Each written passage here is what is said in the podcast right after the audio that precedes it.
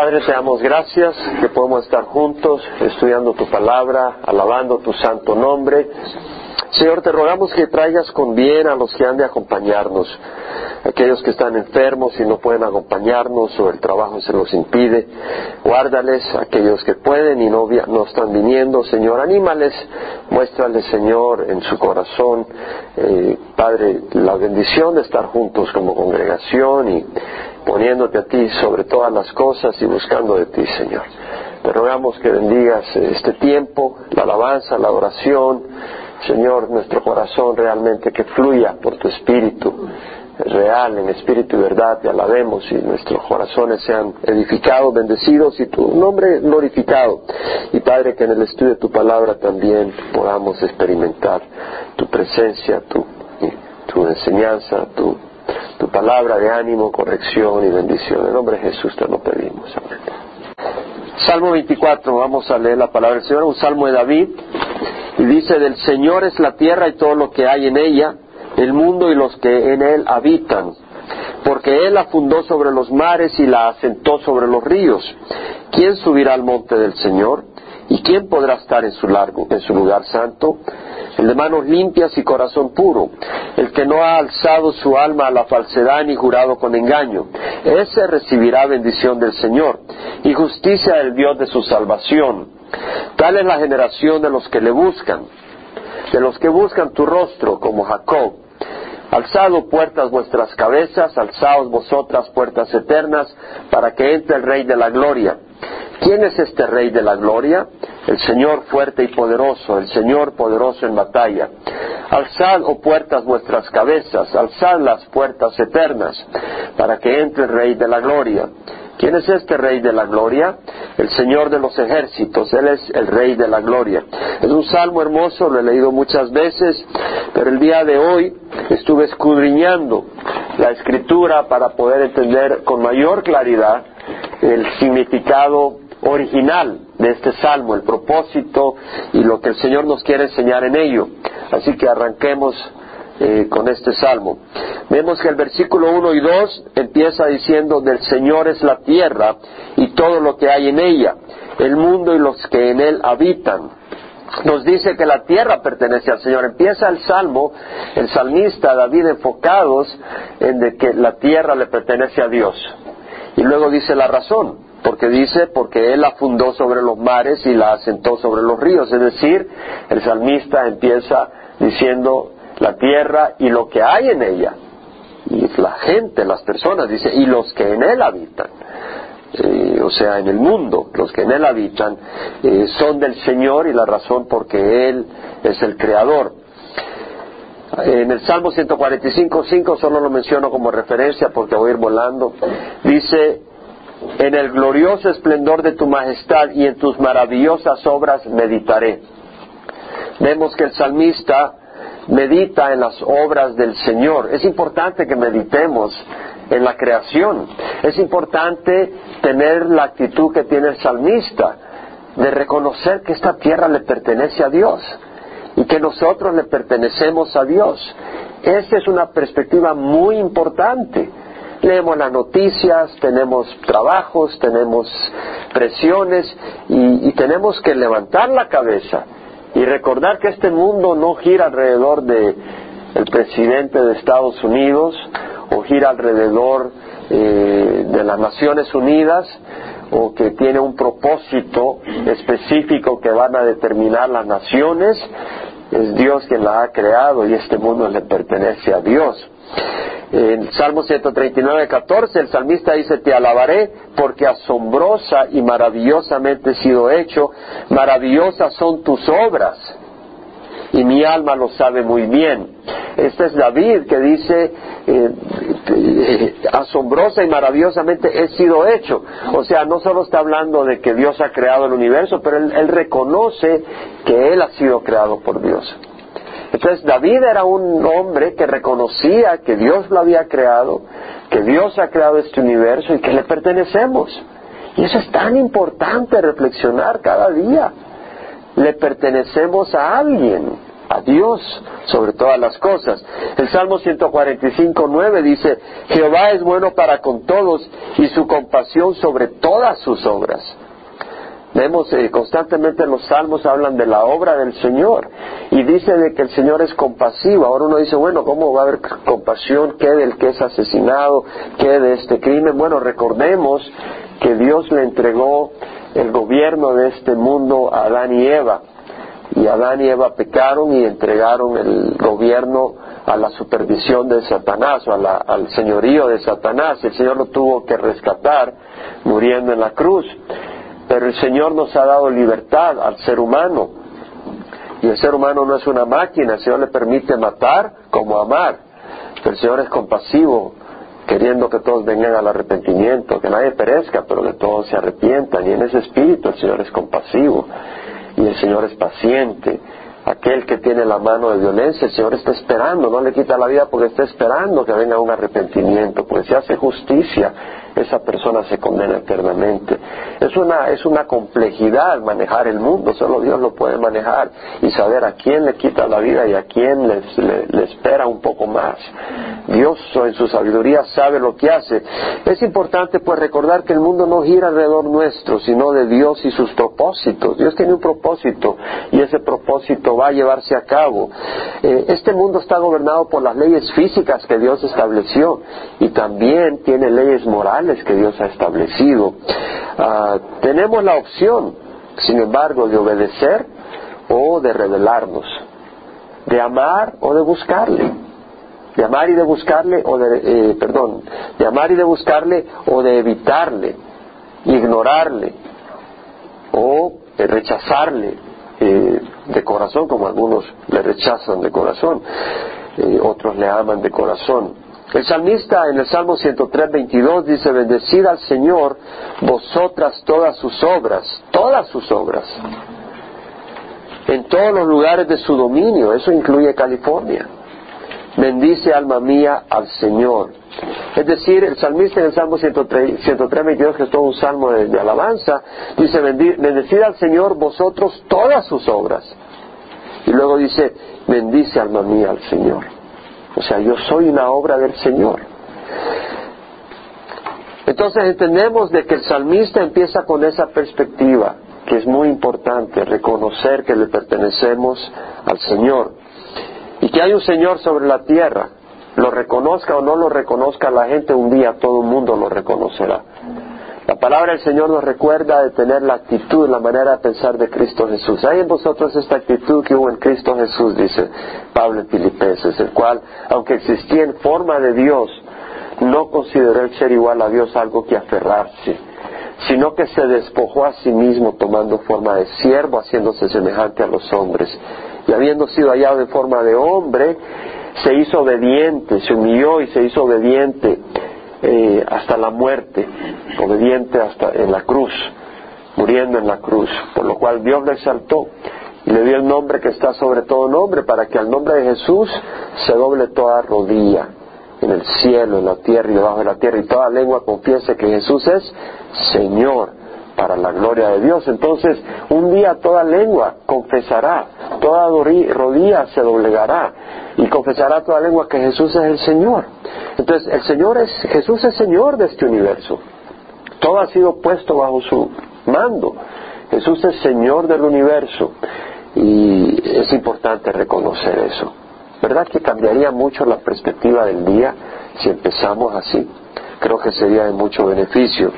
Ahora, vemos que luego, después de hacer ese comentario o esa alabanza o reconocimiento, David pasa a algo interesante. Dice, ¿quién subirá al monte del Señor y quién podrá estar en su, en su, lugar santo? Lo hermoso es que muchas veces cuando estudiamos la escritura, un versículo nos, nos eh, trae a mente otro y vamos emocionados y todo.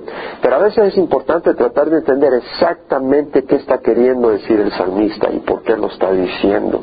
Y al hacer esto hoy, pude hallar una perspectiva muy buena, adicional, eh, que creo que es de bendición para nuestras vidas y que tiene mucha importancia en nuestras vidas. El Señor dice a través de David, ¿quién subirá al monte del Señor? El monte del Señor es el monte Sión, donde está establecido Jerusalén. quién podrá estar en su lugar santo? El lugar santo es el lugar donde puso la tienda, el tabernáculo, porque no había construido el templo. David no construyó el templo, quien lo construyó fue Salomón. Eh, David eh, puso el tabernáculo en Jerusalén, puso la tienda y mandó a traer el arca del pacto y la trajo a Jerusalén.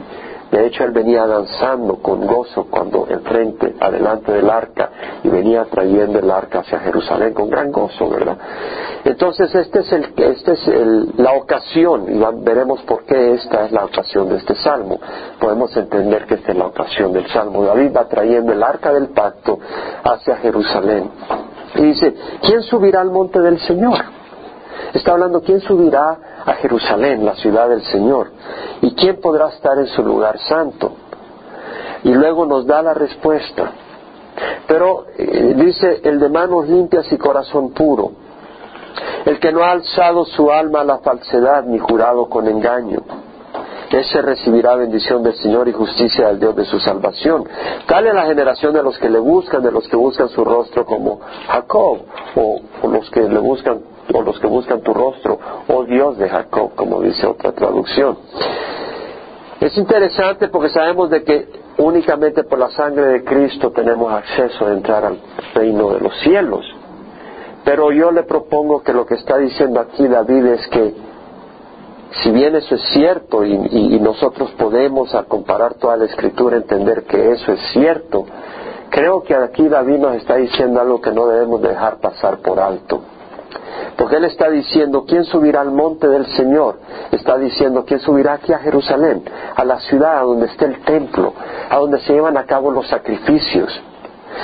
¿Quién podrá estar en su lugar santo? Y la palabra estar la palabra estar en el griego kyum quiere decir quién podrá pararse, levantarse, como el sacerdote que va a ir a ministrar en el templo o ante en el lugar santo, en el tabernáculo, eh, llevando a cabo sacrificios y presentando incienso.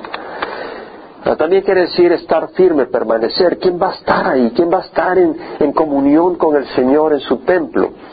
Bueno, sabemos que en el tabernáculo se ofrecían sacrificios por la culpa, cuando tú habías cometido un error, un pecado, cuando habías violado la ley, habías hecho algo que no era de acuerdo a la ley, tenías que venir y ofrecer tu sacrificio eh, eh, para cubrir tu culpa. La culpa no era lavada, solo se lavó con la sangre de Cristo, pero en ese tiempo quedaban cubiertos los pecados para ser totalmente lavados cuando Jesús muriera en la cruz. Pero el, lugar del tabernáculo y después el templo era un lugar donde uno llevaba sacrificios, pero no solo sacrificios de culpa, también se llevaban sacrificios y ofrendas por acción de gracias. Tal vez tú tenías una gran cosecha y venías agradecido, además de traer tu diezmo y tus primicias, tú traías sacrificios para darle gracias a Dios. Tal vez te había bendecido con hijos y traías sacrificios para darle gracias a Dios. Tal vez estabas agradecido porque Dios era Dios de su vida, de tu vida, y, reconoces que Dios es maravilloso y que no estás adorando ídolos, pero que estás adorando a Dios en espíritu y verdad, y que las promesas son para el pueblo de Israel, y, y la persona se sentía gozosa y decía, yo quiero ir a adorar al Señor, y presentar sacrificios, votos, sacrificios de paz, ofrendas de agradecimiento, y venía. Y es ahí donde es muy importante lo que creo que el Señor nos quiere hablar. Porque viene acá el Señor y dice, ok, tú vienes acá, tú quieres ofrecer sacrificio como alguien que diga, Señor me está bendiciendo tanto, yo estoy tan agradecido, la verdad es que yo quiero ir y eh, voy a venir y voy a trabajar una semana gratis en la iglesia poniendo una una, una pared que hay que poner o construyendo un cuarto que hay que poner y lo quiero hacer por acción de gracias a ti. Y dice el Señor, fabuloso. Pero acá David nos enseña algo, que antes de ofrecer estos sacrificios que fluyen del deseo de complacer al Señor, dice, pero cuídate, cuídate, porque no puedes estar en el lugar santo del Señor si tú vienes con manos sucias. Tú no puedes venir al Señor con un corazón impuro. Bueno, quiere decir, eh, eh, ¿quién es perfecto? Bueno, nadie es perfecto, pero entendemos que la sangre de Cristo nos lava de todo pecado, pero aquí David está diciendo, este recibirá bendición del Señor. Y yo le propongo a usted que el Señor nos enseña a caminar en rectitud y santidad. Y que se puede caminar en rectitud o se puede caminar en pecado Podemos caminar en luz o podemos caminar en oscuridad. Y aquí lo que está diciendo David es, no vengas al templo a ofrecer sacrificio de alabanza si tú en tu corazón estás caminando en oscuridad. Lava tu camino. Es decir, corrige tu camino. Es decir, no tiene sentido venir al templo si tú en tu corazón estás en rebeldía con la rectitud del Señor. Por eso dice, el de manos limpias es el que puede entrar. Ah, el Salmo 103, 22 que acabamos de leer dice, bendecida Jehová vosotras todas sus obras, en todos los lugares de su dominio, bendice alma mía al Señor. ¿Cómo vamos a bendecir al Señor? Bendecir al Señor quiere decir, agrada al Señor. ¿Cómo vamos a agradar al Señor? Con nuestra vida, ¿cierto? Así podemos agradar al Señor, con una vida. Es decir, eh, bueno, si tú tienes un hijo que es rebelde, que es, eh, te da dolor de cabeza, que anda haciendo destrozos, y viene y, te, viene a, decir palabras, pero que por, por atrás te está haciendo cosa tremenda. Tú dices, mira, primero, pórtate bien, hijo. Pero obedécele hazme caso, un hijo de 10 años que ande desobediente, que no te hace caso, que le dices que hagas lo otro, lo otro, y viene y te trae papi y te compró unos dulces, hijo, está bien que me haya comprado dulces, pero yo quiero que me obedezcas. Eso es lo que quiero. Yo quiero que cuando camines allá en la escuela no me digan de que eres un malcriado, un, un niño que insulta, que desprecia a sus maestros. Eso me duele. Hijo, yo quiero que respetes, porque eres mi hijo. Y ya cuando tienes un hijo que se porta así, uno de padres se siente tan bendecido, ¿verdad? Entonces vamos a bendecir al Señor. ¿Cómo? Viviendo rectamente. Esa es la manera de bendecir al Señor. ¿Cómo vamos a tener manos limpias? ¿Qué es lo que tocamos? ¿Qué es lo que tocamos, hombres casados? ¿Qué es lo que tocamos? ¿No? ¿Qué revistas? ¿Nuestras manos acarician a nuestra esposa únicamente? Espero que sí. O como padres a nuestros hijos, ¿verdad? O a un niño con cariño, pero no más allá, ¿verdad? Es decir, ¿cómo usamos nuestras manos? ¿O las usamos para violencia? ¿Para levantar el puño contra alguien? Eh, nuestro corazón, dice el de manos limpias, el de corazón puro. Eh, el corazón nos habla de las intenciones cuando hacemos algo, cuáles son nuestras intenciones, cuál es el propósito de lo que hacemos, ¿verdad? Ah, cuáles son las motivaciones. El, que no ha alzado su alma a la falsedad, el alma aquí representa al ser humano, su vida. El que no se ha puesto a mezclar con las mentiras, sino que seamos genuinos, honestos, sinceros, hablando la verdad no hipócritas, ¿verdad? ni jurado con engaño, es decir, eh, si se va a prometer algo, que no sea engañando, ¿verdad? Si te voy a hacer tal cosa, ¿cuánto me vas a cobrar?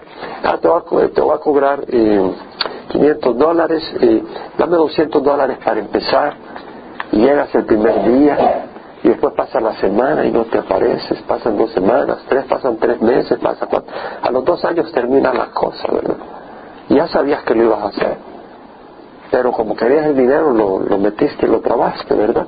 Dice, el que no jura con engaño y que realmente tú tratas con tu prójimo con rectitud, ¿verdad? Entonces ese es el que dice, ese recibirá bendición del Señor y justicia del Dios de su salvación. Ahora, aquí hay algo muy interesante. El Salmo 6 dice, tal es la generación de los que le buscan de los que buscan tu rostro, oh Dios de Jacob. Aquí hay algo tremendo, aquí hay una revelación tremenda. Lo que está diciendo es que cuando tú buscas al Señor, cuando tú buscas el rostro del Señor, cuando tú reconoces que Dios es el creador del universo, que nosotros somos sus obras y que como sus obras debemos de buscar a nuestro Señor, porque de Él dependemos, de sus instrucciones, de su dirección. Cuando reconocemos eso, eso mismo nos va a apartar de la maldad. Eso mismo va a hacer que nuestras manos sean limpias, que nuestro corazón sea puro.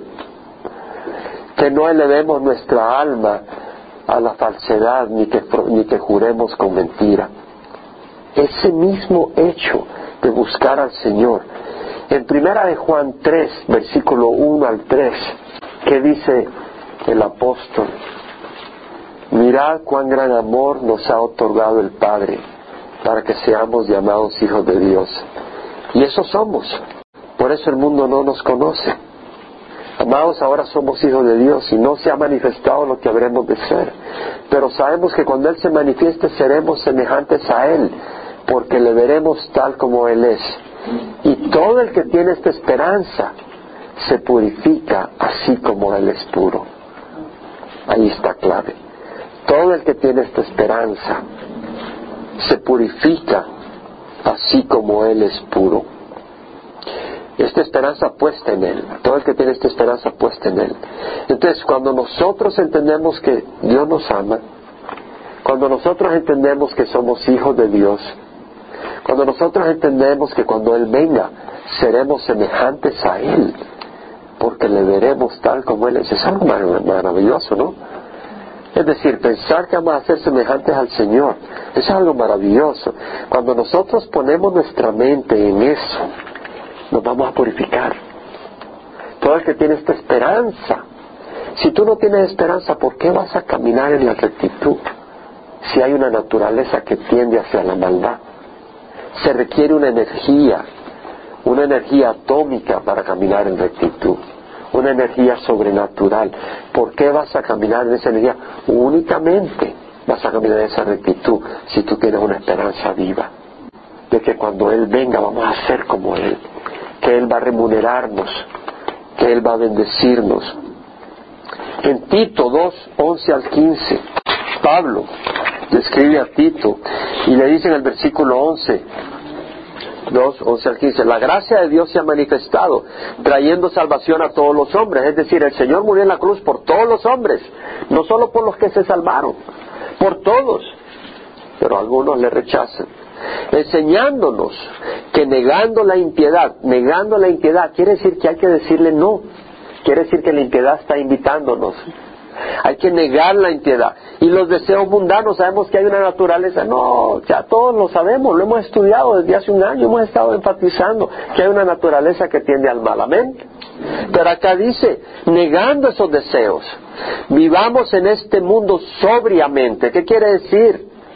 que cuando algunos se deslumbran por el dinero u otros se deslumbran por la inmoralidad, nosotros entendemos de que hay un Dios que un día va a premiar Tal vez el maligno, el malvado prospera, el que hace sus cosas, malas, sus eh, maldades, sus engaños, el que estafa, como que se sale con las suyas y tú tal vez estás ahí aguantando y sufriendo.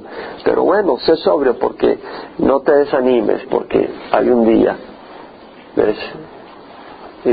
esa, esa, esa esperanza te ayuda a mantenerte sobrio. Vivamos en este mundo sobria, justa, y piadosamente, aguardando la esperanza bienaventurada y la manifestación de la gloria de nuestro gran Dios y Salvador Cristo Jesús. Vemos aquí la deidad de Jesucristo, de nuestro gran Dios y Salvador Jesucristo, quien se dio a sí mismo por nosotros para redimirnos de toda iniquidad y purificar para sí un pueblo para posesión suya, celoso de buenas obras. Hemos de ser un pueblo celoso de buenas obras. Esto habla, exhorta y reprende con toda autoridad que nadie te desprecie, le dice Pablo a Timoteo. Entonces tenemos que poner nuestra mente, tenemos que poner nuestra mente, buscar el rostro del Señor. Él es nuestro creador cada mañana, cada día, en cada momento estar buscando al Señor, en las decisiones que hacemos, en las emociones que experimentamos. Cuando experimentamos emociones, Señor, ayúdame. Eso es buscar al Señor. En las decisiones que tomamos, buscar al Señor. Eh, y recordando, Filipenses 3:20 dice, nuestra ciudadanía está en los cielos, de donde ansiosamente esperamos un Salvador, nuestro Señor Jesucristo, el cual transformará nuestro cuerpo de humillación en conformidad al cuerpo de su gloria, por el ejercicio del poder que Él tiene para sujetar todas las cosas a sí mismo. El Señor es poderoso y Él vendrá. Eh, en Primera de Juan, capítulo 2, versículo 28, dice, y ahora hijos, permaneced en Él, permaneced. Eso no está hablando de un edificio, estar en el Señor, en su palabra, en su voluntad, en sus propósitos, permanecer en Él para que cuando se manifieste tengamos confianza y no nos apartemos de Él avergonzados en su venida. Wow. Es decir, cuando venga el Señor habrán algunos que tal vez vienen a la iglesia, pero cuando venga el Señor van a huir de Él. Porque ahí sí no puedes engañar a nadie. Ahí tu corazón sabe que estás mal y te vas corriendo. ¿Sí me explico? Pero si tú estás caminando con el Señor, hermanos, una conciencia tranquila con el Señor es una bomba atómica. ¿Sí me explico? En buen sentido. Pero una conciencia culpable, eso no te lleva a nada. Y te destruye, no puedes llevar nada, no puedes llevar a cabo nada. Y dice, si sabéis que Él es justo, sabéis también que todo el que hace justicia es nacido de Él. Quiere decir que al nacer, al nacer del Señor, ¿cómo vamos a caminar rectamente? ¿Cierto? Entonces vemos que el salmista, bueno, y, Pablo dice, ¿verdad? Bueno, ok, algo, algo importante vemos la necesidad de caminar en rectitud. Pero tú no vas a caminar en rectitud si no tienes el deseo de hacerlo. No hay manera que tú vas a caminar rectitud porque tu abuelita o tu mamá o el pastor te diga tienes que caminar rectitud. Tienes que tener el deseo, ¿no? ¿Quién da ese deseo? El Señor. ¿Y cuándo? Cuando tú lo buscas. Porque es Dios quien obra en nosotros tanto el querer como el hacer para su beneplácito. Él es el que obra en nosotros. ¿No? Pero tenemos que venir a Él. Cantamos, ¿verdad? Que estamos en sus manos. Bueno, tenemos que venir a Él, tenemos que buscarle. Y Él va a obrar en nosotros y va a poner en nosotros el deseo de querer caminar en rectitud. Porque únicamente con ese deseo y por el poder del Espíritu vas a poner a muerte las obras de la carne. Porque hay una naturaleza pecadora, tiene que haber un deseo más fuerte que la naturaleza pecadora. La naturaleza pecadora es fuerte, ¿no? Hay una naturaleza pecadora muy fuerte, se requiere un deseo más fuerte, el del poder del Espíritu Santo. Y el Señor no lo da. Ahora, en Filipenses 4:13 Pablo dice, todo lo puedo en Cristo que me fortalece. Es un poder atómico. ¿Verdad? En primera 2.24 dice que Él mismo llevó nuestros pecados en su cuerpo sobre la cruz a fin de que muramos al pecado y vivamos a la justicia, porque por sus heridas hemos sido sanados. Es decir, el Señor nos sana, nos sana para poder caminar en rectitud. Hechos 1.8, y recibiráis poder cuando el Espíritu Santo descienda sobre vosotros y me seréis testigos, testigos en la vida que vamos a vivir, en el vecindario, en donde estamos viviendo, ¿Qué tipo de testimonio estamos dando? ¿No? Imagínate que a mi casa está entrando gente inmoral. ¿Qué testimonio voy a dar en mi vecindario? Porque yo esté pegando de gritos, insultos y todo. ¿Qué testimonio voy a dar como cristiano? ¿De qué sirve que ande predicando? No puede ser así, tenemos que vivir una vida recta. Ese es el testimonio, Dios nos da el poder para hacer eso, pero tenemos que querer hacerlo y necesitamos buscarlo constantemente.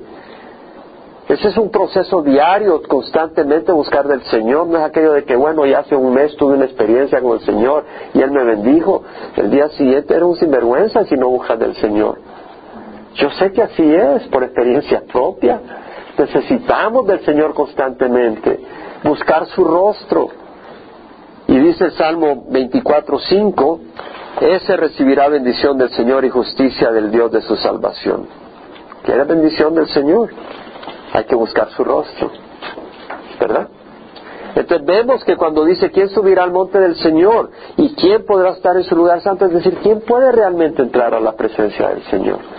¿Quién puede venir? Es decir, el Señor dice, oye, ten un corazón recto, no tengas un corazón doble, limpia tu camino, Haz tú.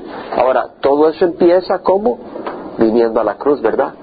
Para que el Señor nos lave con su sangre y nos haga nacer de nuevo, y nos dé su espíritu para empezar a caminar en otra actitud, en otro espíritu.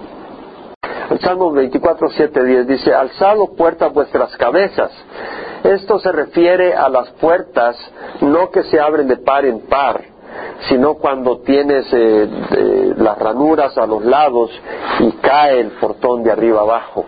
Esas puertas de hierro fuertes las subes y entra la gente y las bajas y, se cierra.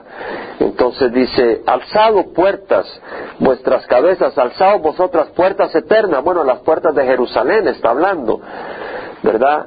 Eh, Jerusalén es una ciudad muy antigua.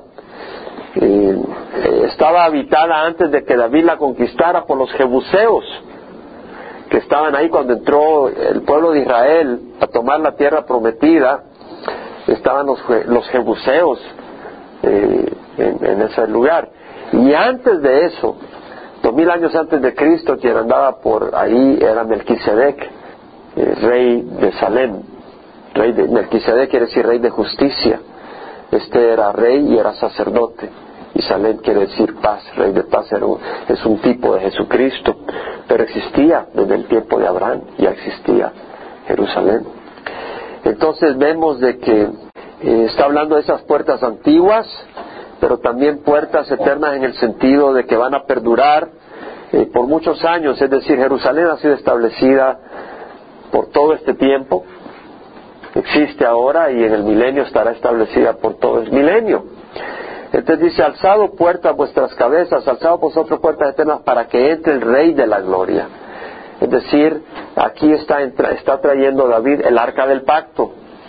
Y en el, acuérdese que el, acta del, el arca del pacto estaba en el lugar santísimo, ahí estaba dentro los diez mandamientos, estaba eh, también un pomo con el maná.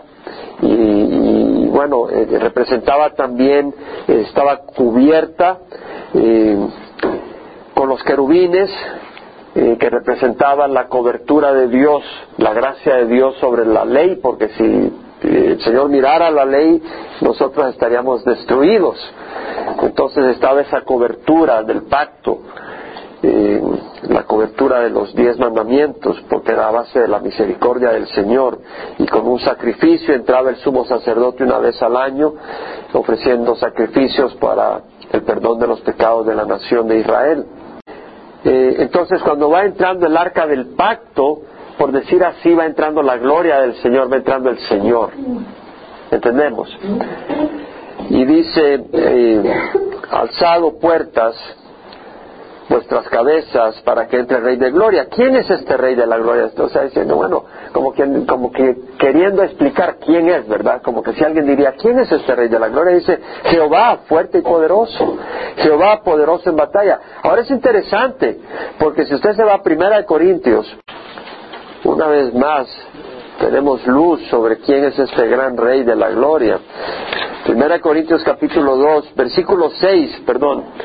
Pablo está diciendo, hablamos sabiduría entre los que han alcanzado madurez, pero no una sabiduría, pero una sabiduría no de este siglo, o sea, de este mundo, ni de los gobernantes de este siglo que va desapareciendo. Los gobernantes mueren, aparecen otros, esa sabiduría va desapareciendo. Sino que hablamos sabiduría de Dios en misterio, la sabiduría oculta que desde antes de los siglos Dios predestinó para nuestra gloria. La sabiduría que ninguno de los gobernantes de este siglo ha entendido, porque si la hubieran entendido, no habrían crucificado al Señor de gloria. Está hablando que los gobernantes de este mundo, si hubieran entendido, no hubieran sacrificado a Jesucristo. Si hubieran tenido luz, sabiduría de Dios, no lo hubieran sacrificado. ¿Y quién es el Señor de gloria? Jesucristo. Y en el Salmo 24, ¿quién es el Señor de gloria? Es Jehová. ¿Cierto? El Salmo 24, 8 vemos de que el Señor de gloria es Jehová fuerte y poderoso, Jehová poderoso en batalla. Vemos el la tremenda gloria de nuestro Señor. Y de hecho, eh, voy a ir rápidamente, Malaquías capítulo 3 dice aquí, ya lo estudiamos en Mateo 10, yo envío a mi mensajero, se refería a Juan Bautista y después a Elías, y él preparará el camino delante de mí y vendrá de repente a su templo el Señor, a quien vosotros buscáis el Señor de la gloria. David dijo, eh, el Señor de la Gloria entra, abrir puertas al Señor de la Gloria, ¿no? Y el pueblo de Israel estaba esperando su Mesías y hace dos mil años entró el Mesías al templo, pero azotó a los vendedores y a los mercaderes, ¿verdad? Pero en el milenio Él entrará a su templo, gobernando un templo limpio, porque eh, Él va a gobernar con mano de hierro y va a haber echado los malvados al juicio. El mensajero del pacto en quien vosotros os complacéis, aquí viene, dice Jehová de los ejércitos. Entonces, ah, seguimos donde dice, alzado puerta a vuestras cabezas, alzad las puertas eternas para que entre el Rey de la Gloria.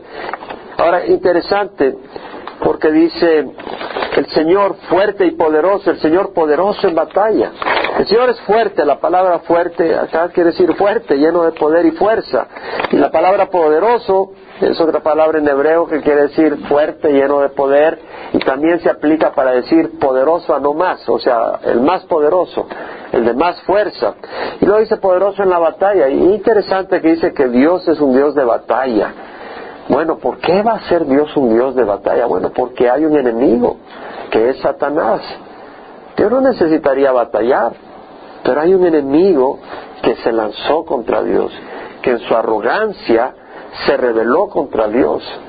Y al rebelarse contra Dios y contra su voluntad y se exaltó y se quiso, se quiso poner al, nivel de Dios, eh, se convirtió en enemigo de Dios.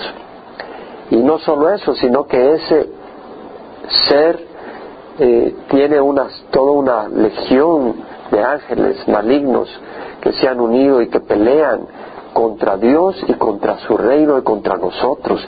Y hay una batalla. Por eso Él es un Dios que pelea una batalla, pero dice que Él es poderoso en batalla. Y además dice que Él es fuerte y poderoso. Hay una guerra porque hay una oposición espiritual contra Dios y nosotros, querámoslo o no, al recibir al Señor entramos en esa guerra. Estábamos en paz con el mundo porque estábamos en el lado de Satanás, pero cuando vinimos al Señor empezó la guerra y es cierto, hermanos. Es cierto, mira, y bueno, todo depende de cada quien, yo no sé, pero bueno, siempre han habido luchas y todo en mi vida pero cuando decidí seguir al Señor, empezó la guerra. Empezó la guerra. Realmente. Y la guerra cada vez es mayor. Es más fuerte. La diferencia es que el Señor nos va dando entendimiento. ¿Verdad? Es decir, el Señor te va graduando. De soldado raso a, soldado de segunda división. Te va preparando, ¿no? Y te va equipando. Porque así es el Señor. Él es fiel. Pero es una guerra. Entonces tenemos que pelearla porque es una guerra espiritual con armas espirituales y son poderosas. Hay una guerra contra ustedes. Hay una guerra contra nuestras vidas. Podemos ignorarlo y ser casualidad, ser caso, o sea, ser una víctima. O podemos pelearla. Y debemos de pelearla porque Dios es poderoso y fuerte. Y si Dios por nosotros, ¿quién contra nosotros? Y Él demostró un gran poder en la cruz. Imagínate redimir a todos los que hemos venido a sus pies, que estábamos condenados por toda la eternidad con una deuda que no podíamos pagar. Solo la muerte de Jesús en la cruz, morir en la cruz como murió Jesús, sin pecar, ¿cuánto poder cree que se requiere? ¿Quién en toda la historia del universo ha sido capaz de ejercer ese poder? Solo Jesucristo. Solo Jesucristo, un poder increíble. ¿Quién de nosotros nos cortan unos cuantos dedos y empezamos a sacar cualquier insulto? No, usted no, solo yo. Está bien. Y además tenemos la fe, ¿verdad? Que es poderosa, el escudo de la fe, la oración. La oración es poderosa. Dios se mueve en la oración. Dios se mueve. La palabra del Señor es poderosa.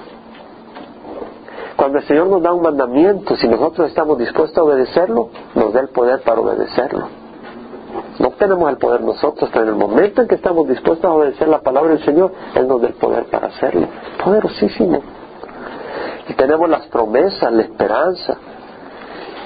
Entonces tenemos armas y tenemos el, el ¿cómo se dice? El breastplate. La coraza, la coraza de la justicia. Esa coraza de justicia eh, implica la justicia que es por la sangre de Jesucristo, pero también implica la justicia de la rectitud. Si tú quieres, eh, ¿verdad? Es decir, si queremos la fortaleza del Señor, debemos de caminar en rectitud. Sol y escudo es Jehová Dios, gracia y gloria da Jehová. Nada bueno niega a los que andan en integridad. La obra de la justicia es paz el servicio de la justicia tranquilidad y confianza para siempre. Esa confianza en el sentido de confidence. Es decir, sabes que vas a salir adelante. Sabes. Acuérdense que Jotam se hizo poderoso porque ordenó sus caminos delante de Jehová, su Dios. Y Pablo dice que Dios no nos ha dado espíritu de cobardía, sino de poder, de amor y de dominio propio. Y también nos dice que aunque andamos en la carne, no luchamos según la carne, porque las armas de nuestra contienda no son carnales, sino poderosas en Dios para la destrucción de fortalezas. David dijo, ábranse las puertas, ¿verdad? Alzado puertas vuestras cabezas, alzaos pues para que entre el Rey de la Gloria. Nosotros podemos abrir las puertas del corazón para que entre el Rey de la Gloria. Amén. Vamos a cerrar en oración. Ahí en tu corazón tú puedes decirle, Señor, yo abro mi corazón para que el Rey de Gloria entre. Y Señor, yo quiero caminar en rectitud yo quiero caminar en santidad, con manos limpias. Yo quiero hablar cosas limpias. Quiero caminar en el camino recto, porque quiero bendecirte. Todo lo que alabe, todo lo que vi, todo lo que respire, alabe al Señor. Y que todas tus obras te bendigan. Dijo el salmista, que yo te bendiga, Señor. Esa es la posibilidad con el poder de Dios. Dios de nuestro lado. ¿Quieres bendecir al Señor? Díselo, Señor, que mi vida te bendiga. Como dice el Salmo 103, lo leímos tantas veces ese versículo y lo voy a volver a leer. Bendecid a Jehová vosotros todas sus obras en todos los lugares de su dominio Bendice, alma mía, al Señor. Y esa es nuestra oración con acción de gracias, Padre. En nombre de Cristo Jesús. Amén.